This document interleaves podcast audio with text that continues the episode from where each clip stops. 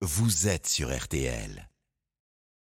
Le jardin RTL. Et en attendant le rendez-vous des adeptes des potagers, notre coach à nous, Pierre le cultivateur, vous délivre ses astuces. Profitez-en. Pierre a quitté sa belle Normandie pour être en studio. Bonjour. Bonjour Stéphane, bonjour à tous. J'aurais bien vendu cette Normandie quand même.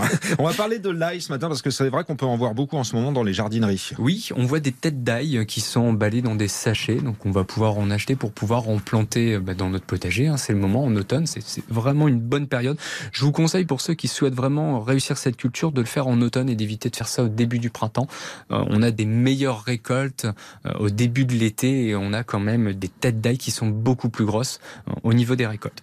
Donc on achète 4, 5 têtes d'ail qu'on va casser, hein, puisqu'on les plante pas entièrement. Ces têtes d'ail, on les casse pour récupérer les fameuses, alors ce qu'on appelle en cuisine les gousses d'ail. Mmh. Nous on appelle ça au jardin potager des cailleux, donc c'est les cailleux qu'on va enfoncer directement. Alors 2-3 cm de profondeur, contrairement au printemps où on laisse la tête légèrement sortir du sol, là on les enfonce de 2-3 cm pour les protéger quand même des petites gelées.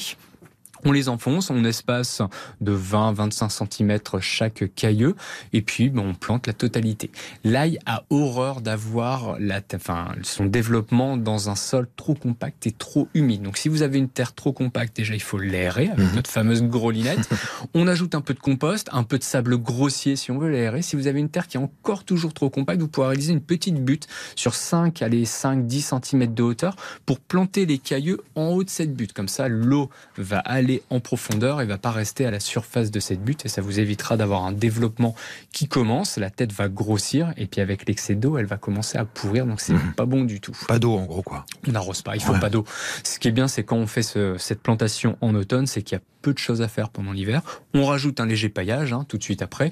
Euh, il n'y a pas besoin d'attendre que la petite tige verte commence à sortir des cailloux. On peut tout de suite mettre des feuilles mortes à même le sol et on pourra réaliser notre récolte quand les feuilles vont commencer à tomber. Donc les mhm. Longues tiges vont jaunir, sécher.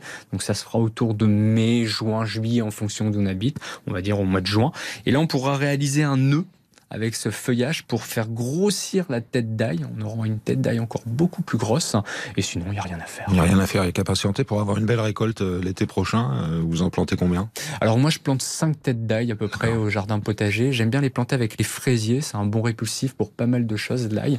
Donc si vous avez euh, des cultures de fraises au potager, n'hésitez pas à planter vos cailleux entre les rangs de fraisiers. Au travail, les amis, c'est Pierre le cultivateur qui a partagé rien que pour vous tout son savoir en la matière et vous podcastez le rendez-vous en cliquant sur RTL point de fait